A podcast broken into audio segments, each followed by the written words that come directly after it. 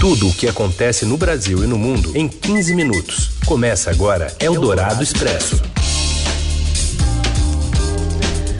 Olá, seja bem-vindo, bem-vinda. Abrimos aqui uma edição fresquinha, novinha em folha do Eldorado Expresso, que é esse PF radiofônico aqui que reúne as notícias mais importantes no meio do seu dia. E estamos ao vivo no FM 107,3 da Eldorado. Já já vira podcast, acabando o programa numa parceria com o Estadão. Eu sou a Carolina Ercolim, comigo está o Raíssen Abac e seguimos com as manchetes da edição desta quinta, dia 6 de agosto. A Operação Lava Jato prende o secretário de Transportes Metropolitanos de São Paulo, Alexandre Baldi, por supostos desvios na saúde. Ele nega a acusação. A taxa de desemprego sobe para 13,3% no segundo trimestre, com recorde de desocupados durante a pandemia do novo coronavírus. E ainda as buscas por sobreviventes da explosão em Beirute e uma proposta para conter o desmatamento da Amazônia. É o Dourado Expresso. Tudo o que acontece no Brasil e no mundo em 15 minutos. A Polícia Federal realiza uma operação contra o que chama de conluio entre empresários e agentes públicos para contratações dirigidas na área da saúde. Entre os principais alvos da ação está o ex-deputado, ex-ministro e atual secretário dos Transportes Metropolitanos de São Paulo, Alexandre Baldi, que foi preso temporariamente nessa ofensiva. Durante as buscas realizadas nesta manhã, a PF apreendeu 90 mil reais em endereço do ex-deputado em Brasília. Segundo o Ministério Público Federal do Rio, foi decretado bloqueio de mais de 12 milhões de reais dos investigados. Além de Baldi, os policiais federais prenderam mais dois investigados, entre eles o pesquisador da Fiocruz, Guilherme Franco Neto. A operação ordenada pelo juiz Marcelo Bretas do Rio, realizada nos estados do Rio, São Paulo, Goiás, além do Distrito Federal. E segundo a Procuradoria do Rio, os ex-diretores da Organização Social Pro Saúde delataram o pagamento de vantagens indevidas para agentes públicos. Alexandre Baldi nega as acusações. O governador João Dória, do PSDB, disse que os fatos não têm relação com o atual governo de São Paulo e que Baldi saberá esclarecer os acontecimentos e colaborar com a justiça. Eldorado Expresso. E além dessa nova fase da Lava Jato, a Polícia Federal cumpre hoje seis mandados de busca e apreensão na cidade de São Paulo em uma operação que apura fraude e desvios em contratos firmados na área da saúde pela Prefeitura de São Paulo durante a pandemia do coronavírus. Por aqui repercute ainda a decisão do governo de São Paulo em autorizar a abertura de bares e restaurantes à noite, também o uso das calçadas para alocar mesas e cadeiras. A medida vale a partir de hoje para cidades que estiverem na fase amarela e os bares aí poderão funcionar até as 10 da noite. Em quatro meses, a Covid-19 matou 10 mil pessoas na capital paulista. O Estadão até traz hoje o perfil de algumas dessas vítimas. 77% dos óbitos são de pessoas com mais de 60 anos.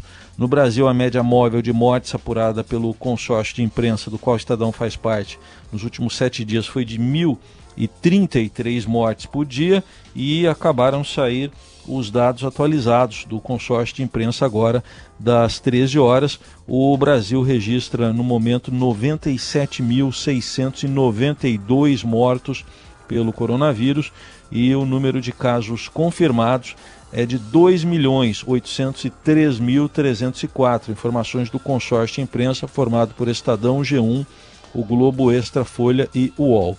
E o Ministério da Saúde aponta 2 milhões e 20 mil pacientes que, segundo a pasta, estão recuperados. Eldorado Expresso.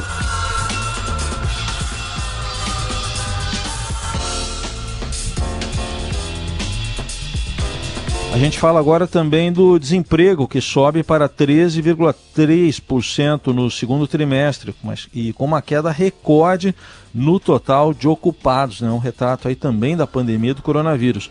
Do Rio de Janeiro, Daniela Murim. Boa tarde, Carolina. Boa tarde, Heisen. A crise causada pela pandemia do novo coronavírus levou ao fechamento de quase 9 milhões de postos de trabalho na passagem do primeiro trimestre para o segundo trimestre. Os dados são da Pesquisa Nacional por Amostra de Domicílios Contínua, divulgados nesta quinta-feira pelo Instituto Brasileiro de Geografia e Estatística. a taxa de desemprego subiu de 12,2% para 13,3%. O resultado só não foi ainda mais elevado porque mais de 10 milhões de brasileiros optaram por abandonar a força de trabalho. A população inativa, que nem trabalhava nem procurava emprego, alcançou um recorde de mais de 77 milhões de pessoas. O país já tem quase 12 milhões e 800 mil desempregados. Se somados os trabalhadores que não procuraram emprego, mas estariam aptos a trabalhar, e os que trabalham menos do que poderiam, é possível dizer que está faltando trabalho para quase 32 milhões de pessoas, maior patamar da série iniciada em 2012. Em apenas um trimestre, as demissões superaram a casa do milhão na indústria, na construção, no setor de alojamento e alimentação e nos serviços domésticos. O comércio fechou mais de 2 milhões de vagas. Eldorado Expresso. A prisão de todos os funcionários responsáveis pelo porto de Beirute desde 2014 é a ação do Líbano para responder à pressão popular contra o governo. A avaliação é de Arlene Klemecha, que é professora de História Árabe da USP. Para a especialista, os libaneses estão cansados de gestores em que as filiações políticas e religiosas falam mais alto do que a capacidade de administração a população foi é, taxativa. Né? A, a, primeira reação dela foi culpar o governo, e ela continua fazendo isso, exigindo que o governo responda por essa má administração. A população sente os governos libaneses sucessivos como de um imenso descaso como muito corruptos e vem faz 10 anos se manifestando. Faz 10 anos que a população libanesa vai às ruas de tempos em tempos, a cada crise, a cada momento, para pedir transformação política. Eles querem uma total mudança do sistema e do modelo político do país. Inclusive, antes das explosões, Beirute registrou protestos anti-governo. O incidente com o armazém na região portuária da capital deixou mais de 100 mortos, 5 mil feridos e 300 mil desabrigados. Equipes de resgate seguem procurando por sobreviventes ou os vítimas entre os escombros. Para a professora, o acontecimento vai agravar a fome no país, porque cerca de 80% dos insumos para suprir a população, de alimentos a medicamentos, dependem de importação. A detonação do principal meio de ingresso desses suprimentos coloca, portanto, um cenário de instabilidade alimentar grave sobre os libaneses. Vários países ofereceram ajuda humanitária ao país, inclusive Israel, que já entrou em guerra com o país em 2006. Segundo Arlene Klemecha, há um iminente risco do uso político da situação que precisa ser evitado esse perigo existe, porque essas linhas sectárias têm seus aliados regionais, têm seus interesses regionais e têm essas forças que podem vir a se sobrepor aos, às, às linhas uh, internas. Mas uh, acho que a, a, população ela, ela justa e, ela, e a população enxerga isso muito claramente, sem dúvida alguma. Na avaliação da professora de História Árabe da USP, Arlene Klemecha, a mega explosão pode servir de ponto de partida para uma transformação do país. As manifestações antes da pandemia exigiam justamente que o governo fosse formado por técnicos e, e sem influência, né? Portanto, político-religiosa. Eldorado Expresso. E Jair Bolsonaro é garoto propaganda num outdoor apócrifo em defesa da cloroquina. Acompanhe de Brasília a informação do Vinícius Valfré. Defensor do uso da cloroquina para o tratamento da Covid-19, o presidente Jair Bolsonaro se tornou involuntariamente garoto propaganda do medicamento que não tem eficácia comprovada para a doença em um outdoor colocado por apoiadores no Espírito Santo. Em Vitória, a peça apócrifa de 9 metros de largura por 3 de altura traz a foto do presidente ao lado de uma imagem de uma caixa de sulfato de hidroxicloroquina e anuncia, sem qualquer respaldo científico, que o tratamento precoce salva vidas. O outdoor com a foto do presidente, a hashtag fechado com Bolsonaro, instalado em frente a uma farmácia em uma movimentada avenida do bairro Jardim Caburi, o mais populoso da capital capixaba, teve direito a uma inauguração com bolsonaristas sem máscaras. A publicidade fere pelo menos cinco artigos da regulamentação de 2008 da Agência Nacional de Vigilância Sanitária, Anvisa, sobre a propaganda de remédios. A infração sanitária é passível de multa. Segundo as normas da Anvisa, as informações sobre medicamentos devem ser comprovadas cientificamente e somente é permitida a propaganda de medicamentos regularizados. Originalmente, O remédio é destinado a combater a malária e doenças autoimunes, como lúpus e artrite reumatoide. Diversas pesquisas em todo o mundo alertam que durante testes a cloroquina e hidroxicloroquina não se revelaram eficazes no tratamento do coronavírus e apontam riscos à saúde. A despeito disso, o presidente Jair Bolsonaro insiste em recomendar o uso da substância. A regulamentação sanitária também proíbe propaganda enganosa e estimular o uso de medicamentos. Além disso, remédios com prescrição médica, que é o caso da cloroquina, só podem ser anunciados para profissionais de saúde habilitados a indicar a receita. Além de infrações sanitárias, especialistas ouvidos pelo Estadão também veem indícios de pelo menos dois crimes na peça publicitária. O primeiro é o de charlatanismo, previsto no Código Penal, por casos de anúncios de cura por meio secreto ou infalível. O outro seria contra relações de consumo, como estabelecido no Código de Defesa do Consumidor, por recomendar produto independentemente da ciência acerca de sua eficácia. Eldorado Expresso. E em discurso, o presidente Bolsonaro hoje enaltece o papel das Forças Armadas. Júlia Lindner. Olá, Carol. Olá, Heisen. O presidente Jair Bolsonaro enalteceu hoje o papel das Forças Armadas durante uma cerimônia de promoção de oficiais generais do Exército, que aconteceu na manhã desta quinta-feira. A cerimônia, devido ao novo coronavírus, foi fechada, mas também foi transmitida ao vivo e pôde ser acompanhada. No discurso do presidente, que durou poucos minutos, ele disse que as Forças Armadas dão uma certa tranquilidade para ele governar e também disse que os militares são o grande elo entre a liberdade e a população. Esse foi apenas um dos compromissos que o presidente tem ao longo do dia. Ele também vai ter uma reunião com os ministros palacianos Jorge Oliveira, Luiz Eduardo Ramos e Augusto Heleno no Palácio do Planalto e depois, no final do dia, ele tem uma cerimônia para assinatura da medida provisória que vai garantir investimentos brasileiros na produção da vacina contra a Covid-19. Eldorado Expresso. Seu dinheiro em ação. Os destaques da Bolsa. Com a Júlia Vilchen. Oi, Júlia. Olá, Raíssa, tudo bem? Tudo bem. O que está acontecendo com a bolsa e o dólar? Porque o, a bolsa sobe e o dólar também, né? Isso mesmo, Heisen. É, e hoje, novamente, o mercado doméstico um pouco descolado aí do que está acontecendo no exterior. É, hoje o Ibovespa está em alta, retomou aí há pouco os 104 mil pontos, estava subindo 1,56% aos 104.405 pontos. E o dólar, por sua vez, também em alta, subindo aí mais de 1% aos R$ 5,34, Raíssa. E ontem a gente teve o corte da Selic, Júlia. Isso influenciou de alguma forma essa movimentação que você contou para gente?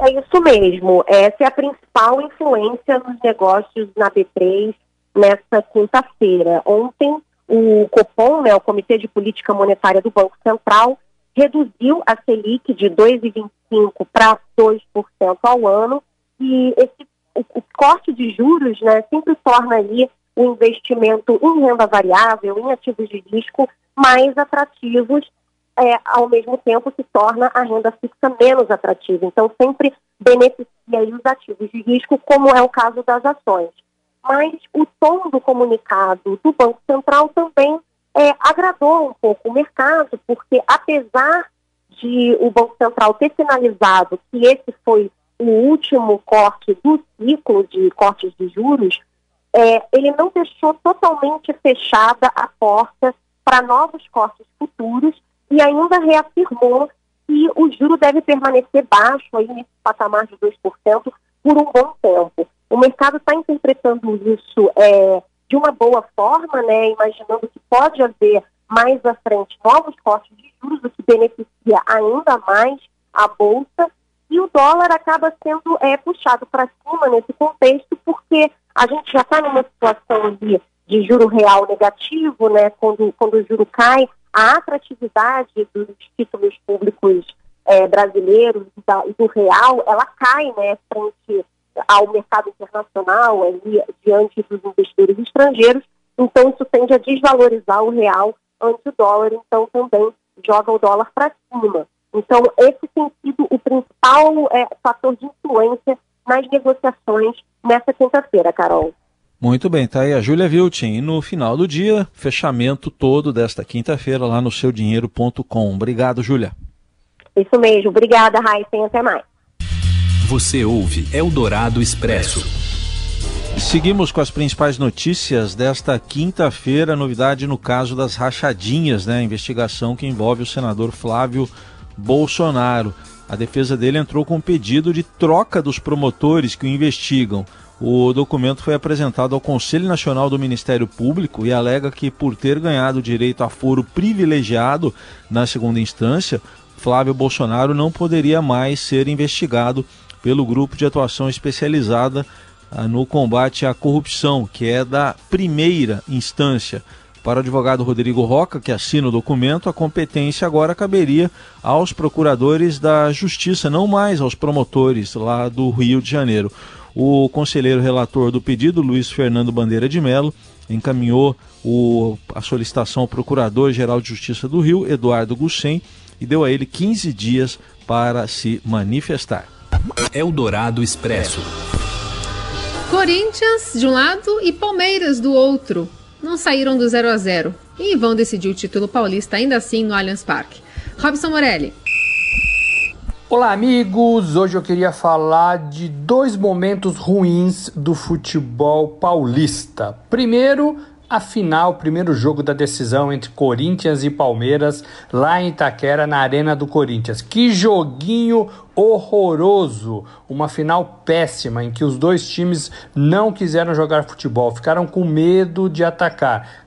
Penso que as duas equipes podem produzir muito mais na final. Mas o que vimos é, na Arena Corinthians foi dois times medrosos, sem opções, fazendo é, nem um arroz com feijão, hein? fazendo muito abaixo do esperado, Ainda bem que não tinha torcida vendo tudo aquilo, pelo menos não torcida no estádio de futebol. Dois técnicos que não quiseram jogar, dois times que não propuseram o jogo eh, e dois times que poderiam fazer muito mais. Espero que sábado, na última partida da decisão, isso possa ser arranjado e que aí sim saia um campeão de verdade. Eh, outro assunto difícil do futebol de São Paulo: a demissão de Gesualdo Ferreira pelo Santos. O Santos foi atrás de um treinador português só porque o Jorge Jesus fazia sucesso no Flamengo. Então, queremos um treinador português, porque o português lá do Flamengo é um bom treinador. Ora, ninguém contrata um treinador somente pela nacionalidade dele. O Santos foi atrás disso e errou feio. Pior, mandou o português embora antes do tempo previsto, antes do término do seu contrato. Uma deselegância tremenda para quem contrata alguém de fora do país. É isso, gente. Falei, um abraço a todos, valeu. Eldorado Expresso.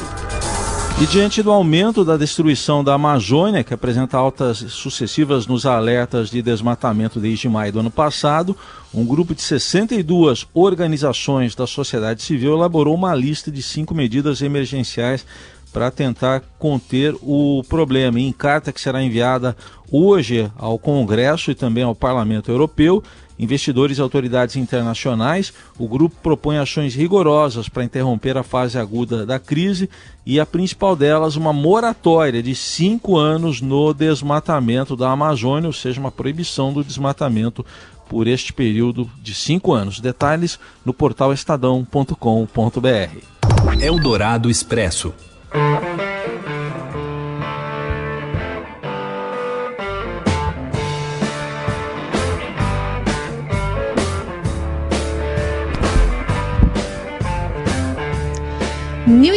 Passa a integrar uma seleta e longa lista de artistas que tem processado o presidente Donald Trump. O músico vai entrar com uma ação para impedir que o presidente dos Estados Unidos use as suas músicas em atos de campanha. Young, de 74 anos, afirma que o presidente usou sem autorização a Rocking the Free World e Devil's Sidewalk, que a gente está ouvindo aí, durante um comício em Tulsa, Oklahoma.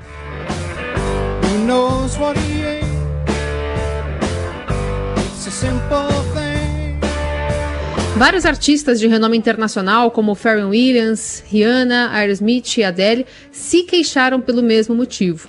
Em junho, aliás, os Rolling Stones ameaçaram processar o republicano pelo uso do clássico You Can't Always Get What You Want, também em atos de campanha. It's a situation much like a curse.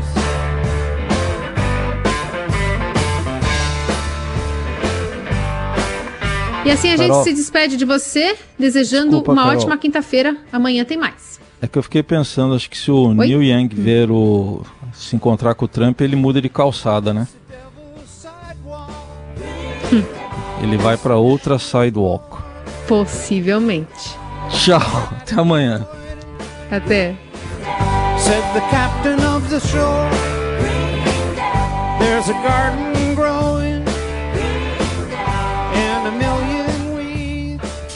Você ouviu Eldorado Expresso tudo o que acontece no Brasil e no mundo em 15 minutos.